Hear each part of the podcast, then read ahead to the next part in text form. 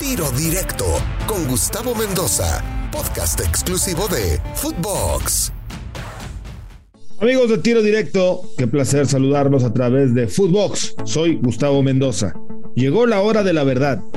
América y Chivas se enfrentan en el Clásico Nacional, en el partido más importante de la liga, del campeonato, este que se juega dos veces al año y que sin duda todos los reflectores pues se ponen como principal atención hacia este partido. Un partido que ha sido calentado por muchos exfutbolistas que han hablado, que han declarado, por supuesto del lado de Guadalajara, como Tiburón Sánchez, Bofo Bautista, entre otros, del lado de la América, con Cuauhtémoc Blanco, que sale también a declarar y a recordar varios momentos importantes, incluyendo las declaraciones de algunos jugadores dentro de las instituciones, como Roger Martínez, como Sepúlveda, en fin, sin duda le da sabor, le da alegría, le da ese toque especial que se requiere tener en un partido clásico del fútbol mexicano. Pero, insisto, llegó la hora de la verdad. Es ahora cuando los futbolistas deben dejar de lado si vienen jugando mal, si vienen jugando muy bien, si son favoritos o no, si el equipo de enfrente ha hecho mejor las cosas que tú hasta el momento o tú las has hecho mejor que el rival, porque en esta frase tan trillada de que en un clásico puede pasar cualquier cosa y que en 90 minutos, 11 contra 11, cualquiera de los dos puede ganar el partido, pues es una realidad. Nada está escrito, no sabemos cuál va a ser el resultado.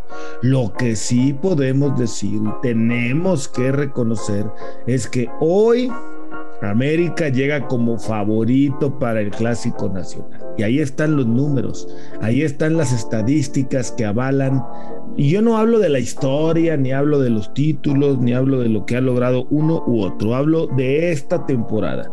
Es muy evidente que América ha hecho mucho mejor las cosas que el equipo de Guadalajara en la presente temporada y por eso llega como favorito a este partido. Después viene lo otro, que si es verdad que cualquiera le puede ganar a cualquiera y que 11 contra 11, lo que ya explicábamos, pues sí, también es realidad.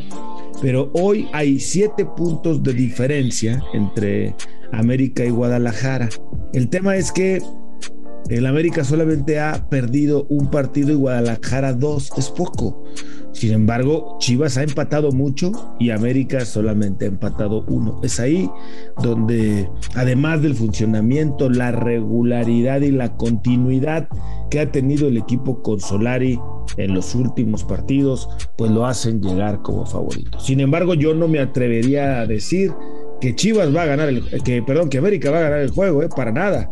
Chivas tiene muchas posibilidades, tiene chances, es un partido de fútbol y esperemos que no terminen con un clásico 0 a 0. Esperemos que termine siendo un clásico peleado, entretenido, con emociones, con acciones de gol, con atajadas y sin conatos de bronca, porque eso eso la verdad a mí entiendo que hay que meter orgullo, hay que meterle corazón, hay que meterle muchas otras cosas más, pero queda de lado. Mejor hay que ganar futbolísticamente en la cancha, superar a tu rival y esperemos, insisto, que sea un lindo partido de fútbol y que no tengamos que estar hablando del bar y que no tengamos que estar disculpando a los árbitros o hablando de cualquier otro tema extra cancha. Por cierto, Santiago Solari, el entrenador de las Águilas del América, hizo hincapié en que los números de la temporada regular son más que importantes.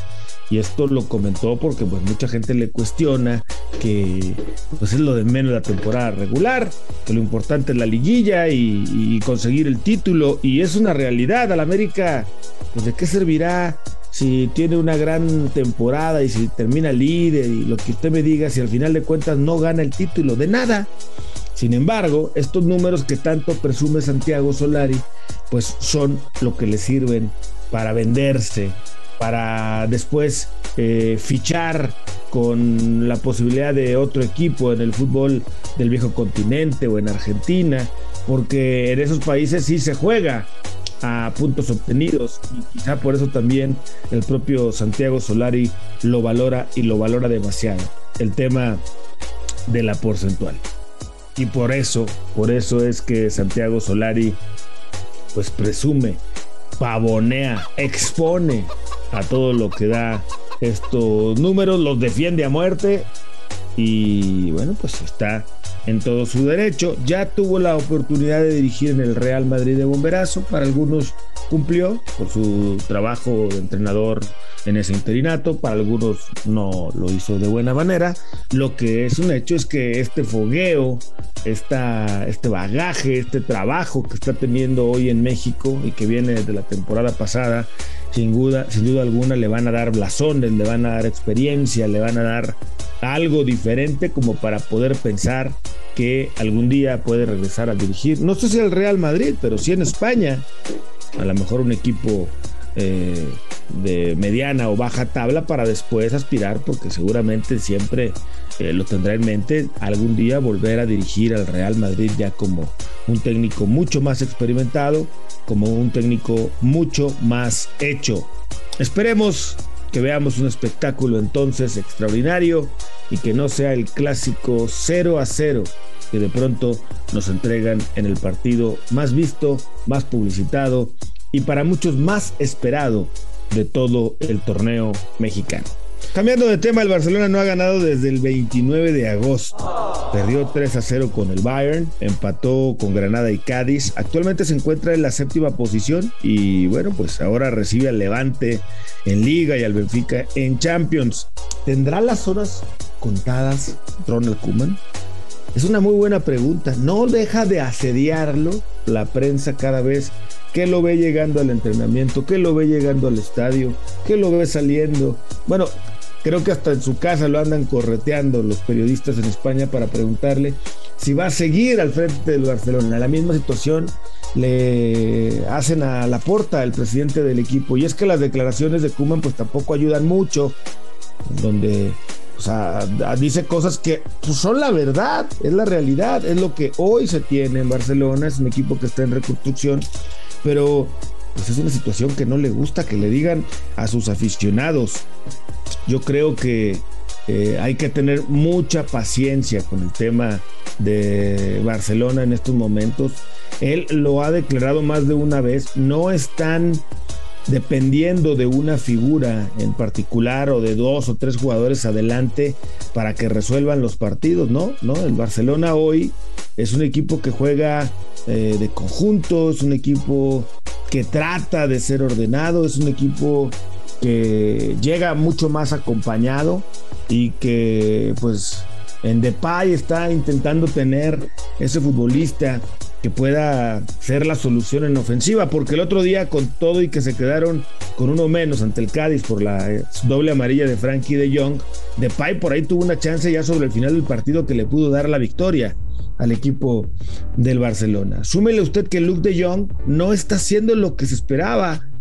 Dijo, si no me equivoco, Kumar alguna vez que de Jong tenía más chances, era más habilidoso que Neymar, pues no sé de cuál Neymar estará hablando, si de un Neymar desconocido o del PSG, porque la verdad es que hasta el momento Luke de Jong ha quedado a deber y mucho con el equipo del Barcelona. Busquets pues sigue siendo el hombre medular en el medio campo, pero también es un futbolista que está quizá en sus últimos años mozos, en sus últimos años importantes como jugador del Barcelona. Piqué también eh, le está costando mucho trabajo. Ha llegado Araujo allá atrás para refrescar y ayudar a Piqué y eso sin duda le ha dado nuevos bríos a Piqué, pero pues nada es eterno en el fútbol, es una realidad que la reconstrucción se nota y se ve cuando ves que está Gaby, cuando Frankie de Jong está por un lado, Dest que cada vez se consagra, está de mejor manera, eh, el otro día apareció Mingüesa, em, está por supuesto Demir por un costado, de Pay, lo que ya platicábamos de Luke de Jong,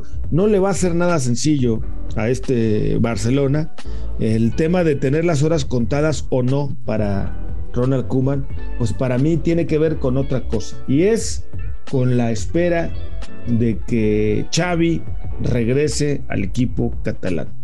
Xavi que tiene un convenio en el fútbol de Qatar hasta el Mundial del 2022.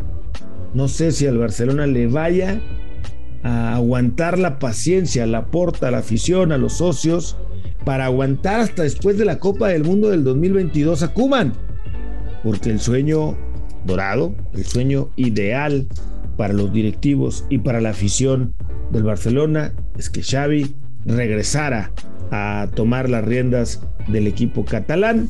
Vamos, insisto, a ver si la paciencia es eh, pues eh, virtud que pueda tener el Barcelona o bien si Xavi, que hoy está dirigiendo al Al Sadd Sports allá en Qatar, puede desvincularse antes del compromiso que en teoría tiene, insisto, hasta el 2022. Vamos a ver qué es lo que sucede.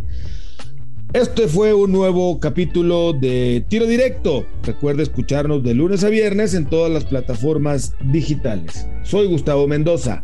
Ahora me escucha, ahora no. Tiro Directo, exclusivo de Footbox.